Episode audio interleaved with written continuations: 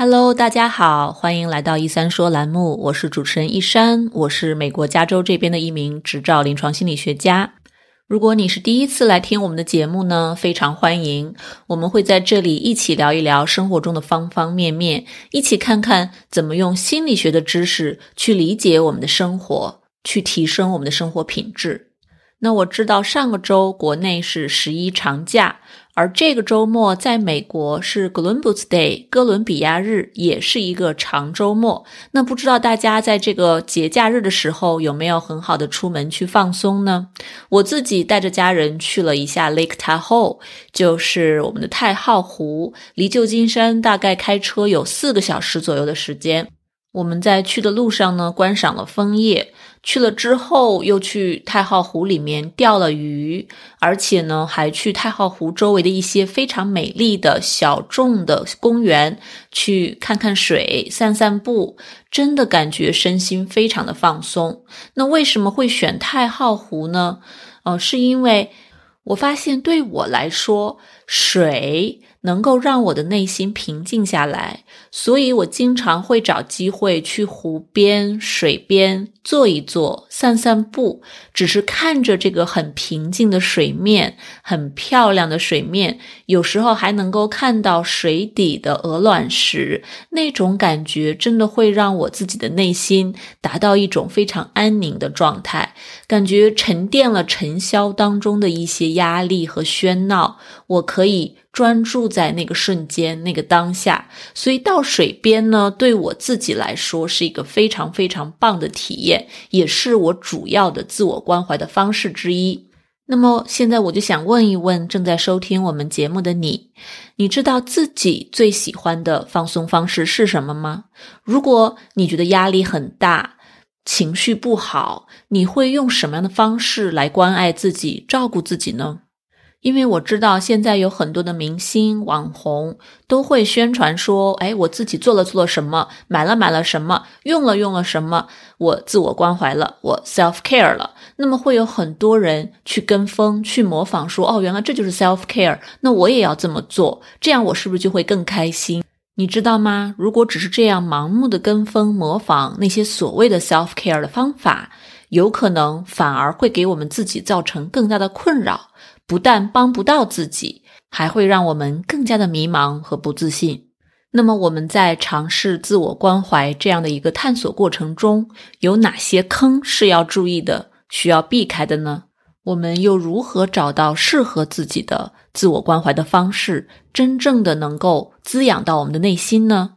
今天我们就一起来聊一聊自我关怀这个话题。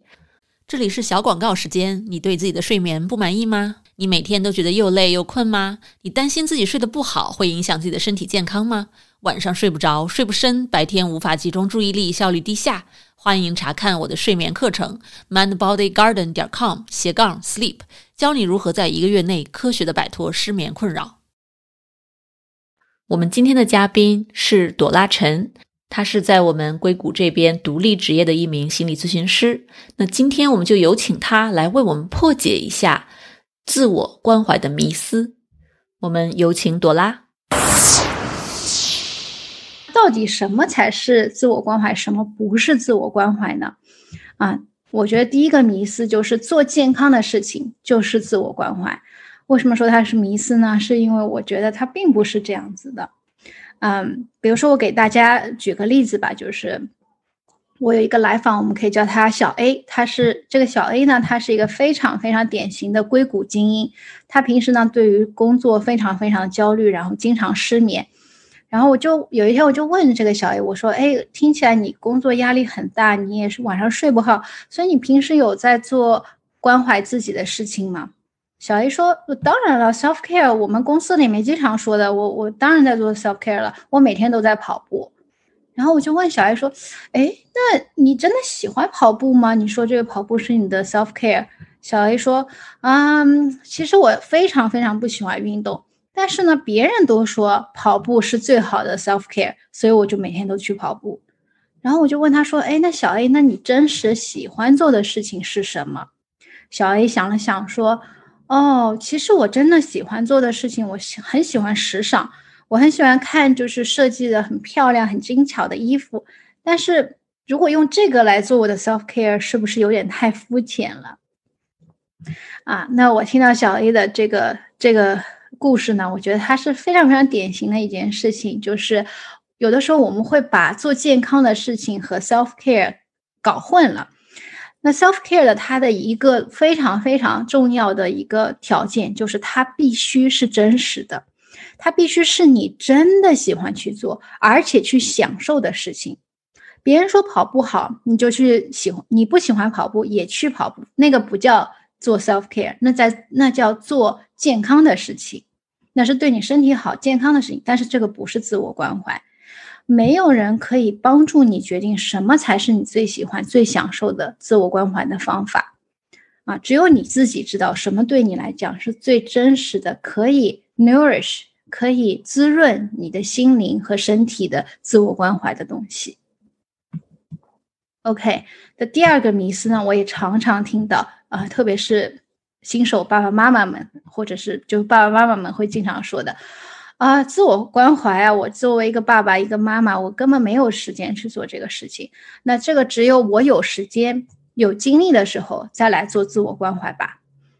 嗯，那这里就引出了自我关怀的满足条件。第二点就是自我关怀它必须是刻意的，它不是自动形成的，它是你要去花时间、花精力，甚至是花金钱去做的事情。那这个时候，我想有些爸爸妈妈肯定会反驳我说：“哎，可是时间就是这么多呀，我花一分的时间去给我自己提供关怀，那我就是少一分的时间给家人。因此，也许我去做自我关怀，作为一个爸爸妈妈来说，我这样做是很自私的。啊，其实呢，我也想和这样的爸爸妈妈们说，不是这样子的。你花时间来照顾自己，你其实恰恰是无私的。”因为还记不记得当时刚才我们说到，就自我关怀是我们内心当中爱的水库，只有我们内心当中爱的水库里面充满了爱和关怀的水，我们才可以满足别人在口渴的时候舀一壶舀一壶自己心里爱的水给别人，来解别人的口渴之急。也没错，是的，可能你花一分的时间来照顾自己，你就会少一分对于家人的陪伴时间。但是，如果你真的和家人，如果你做好了自我关怀，你和家人真正相处的时候，你们的质量却不止高了一分。刻意做些什么事情呢？去照顾好自己，其实也就是去照顾好身边关心你和你关心的人。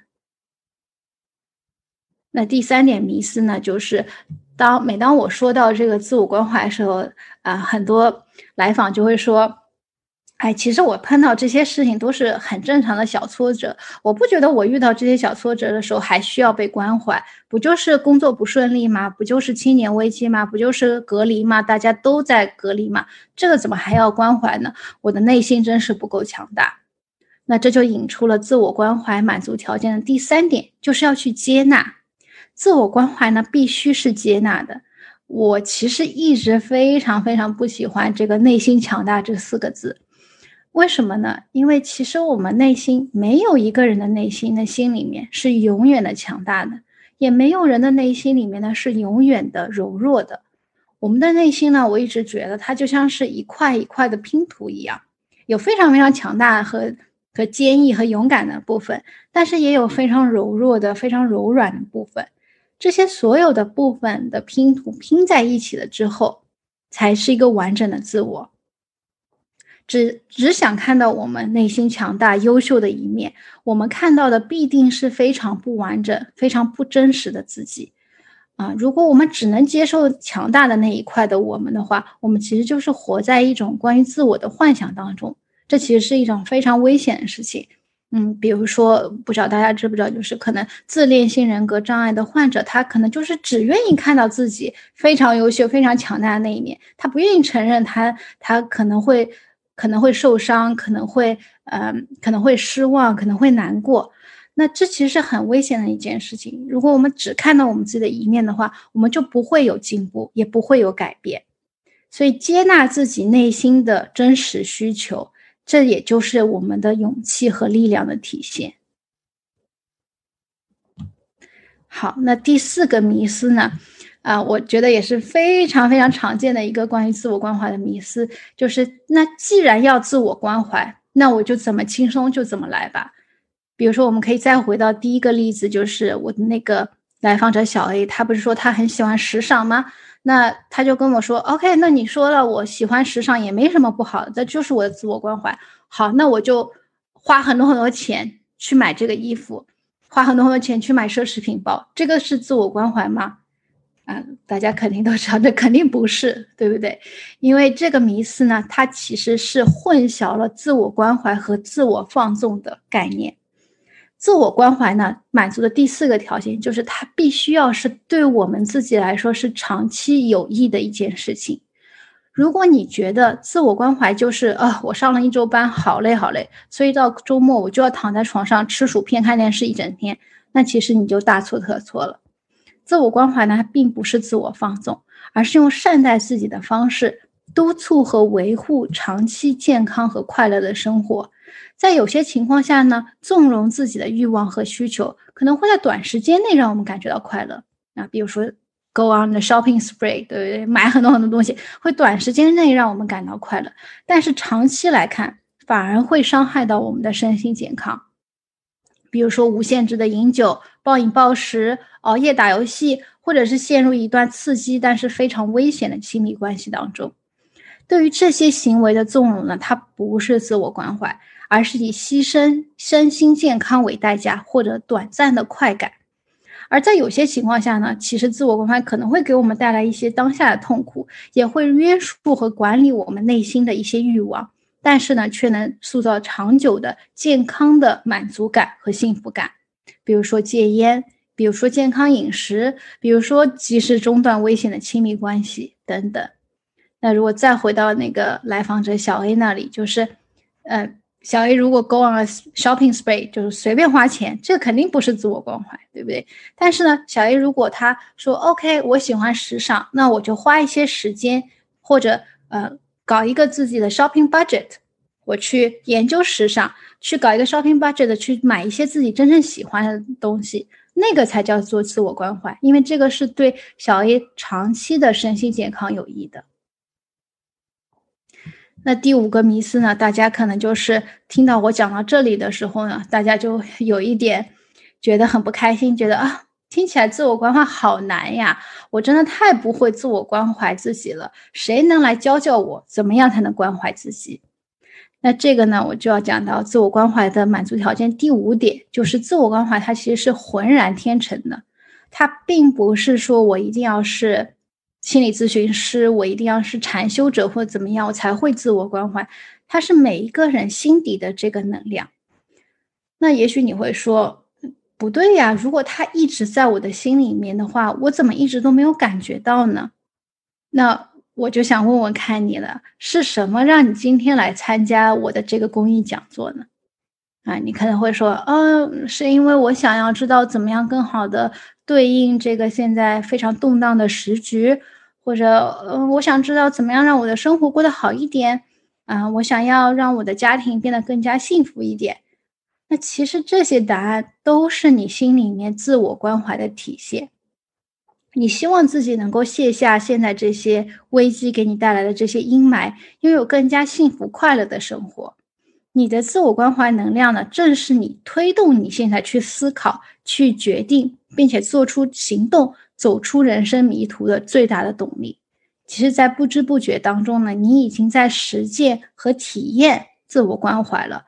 只不过呢，你需要可能先扫除一些其他生活当中的心理上面的障碍，让这股自我关怀的力量可以更加自如的，就像那个水库一样的水，慢慢的流出来，流淌在你的生活当中。好。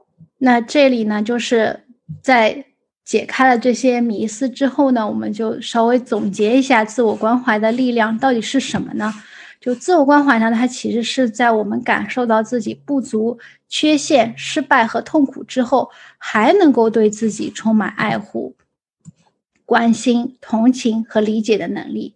它是一种既能够无条件的接纳和承认自己的过失和缺陷，也能够约束和鼓励自己去追求长久的幸福快乐的一种动力。它是天生就存在于每个心里、每个人心里的一种能量。好，那讲到了自我关怀之后呢，我觉得自我关怀它就像我刚才说的一样，内心的一个水库，它就是我们的一个基础。那在这个基础之上呢，也许我们可以想一些什么样的办法，让我们在生活当中遇到事情的时候呢，啊，让我们稍微的能够缓解一下我们心里面的压力，让我们更加好的让这种自我关怀的这个水流慢慢的流出来。怎么样暂时的在生活当中缓解一下压力呢？就是我在这里写的退后一步。呃，我知道就是 Sandberg 他不是有一本书叫 Lean In 嘛，就是向前一步嘛。对，在事业上面我们要向前一步，但是我认为在情绪上面，特别是遇到了一些非常激烈的情绪的时候，我们可能有时反而要退后一步。那大家，我不知道现在大家都是一个什么样的状态。就是如果你是跟我一样坐在椅子上的话，可以跟我一起来试一下，怎么样在生活当中遇到情绪的时候，我们退后一步，好吗？我们现在先也许感觉到自己坐在这个椅子上，然后让自己调整一个稍微舒服一点的坐姿。嗯，这个退后一步其实只要花上三十秒钟的时间啊，就可以让我们的心理和这个。这个情绪稍微的隔开一些，我们叫做美感距离，让我们通过一个旁观者的角度来看我们现在经历的情绪和感受。好，那这个退后一步一共分三个步骤。第一个步骤是 stop，暂停，暂停你现在正在做的所有的事情。嗯，比如说你手里如果拿着纸啊或者笔啊，先把它放下来，先暂停一下，stop。然后 drop，drop 是放下，放下你现在此时此刻脑海当中对于未来的打算，或者对于过去的后悔。未来和过去一个已经过去了，一个还没有到来。你现在有的只有现在此时此刻的这一分这一秒钟。然后和我一起来 breathe，呼吸，深深的吸气，感受空气进入到鼻腔。流入胸口的感觉，屏住，默念一、二，然后打开你的嘴巴，像叹气一样啊的把这口空气吐出来。好，我们也许可以再一起做一遍：breathe，吸气，屏住，一、二，吐气啊。好，我想问问看，大家有多长时间没有像这样子好好的呼吸一下那通过这个 stop, drop and breathe 呢，我们其实就为自己和我们刚才所有的学到的知识、想法还有情绪，稍微创造了一些距离，对不对？我们就可以站到一个相对来讲平稳的位置上，来看待我们现在心里发生的事情了。那这一点是非常非常的重要。深呼吸之后，大家有没有感觉好很多呢？那今天朵拉的分享呢，是节选自她在我们一三心理诊所做的一场公益讲座。大家如果想看到全部的内容，可以到我们一三心理诊所的网站 mindbodygarden 点 com。或者我们诊所的脸书页面，就是在 Facebook 上面搜 Mind Body Garden Psychology，就能够看到它的全部讲座回放。大家如果想看到更多其他我们之前做的讲座的一些精彩节选片段呢，也可以到我们的 YouTube 频道一三说，或者我们的哔哩哔哩频道一三心理上找到相关的讲座回放录像。那大家如果想进一步了解朵拉的工作呢，可以去她的私人职业网站。Cuc 点 care，或者去阅读他去年出版的一本书，叫做《走出原生家庭创伤》，来更好的了解他在心理创伤方面的工作。好啦，非常感谢你来收听我们今天的节目，那也希望今天的节目对你有所启发，让你有所收获。如果你喜欢我们的节目呢，请到苹果播客、iTunes 或者其他的播客平台为我们留言点赞，记录下您的想法和评价。这样呢，会帮助我们的播客节目能够被更多的人搜索到、听到。那我们今天的一三说栏目就到这里啦。我是主持人一山，非常感谢你一直以来的喜爱和支持，也希望在生活中你能够更好的照顾好自己。我们下周再见啦，拜拜。如果你饱受失眠的困扰，我保证这个方法会对你有帮助的，哪怕只是帮你多睡几个晚上的好觉，也是件好事儿。过去这么多年里，我的这套课程和方法帮助了全球很多的华人治好了他们的失眠，所以呢，我对这套方法是非常的有信心。如果你或者你认识的人受到了失眠的困扰，欢迎查看我的线上失眠治疗课程 mindbodygarden 点 com 斜杠 sleep。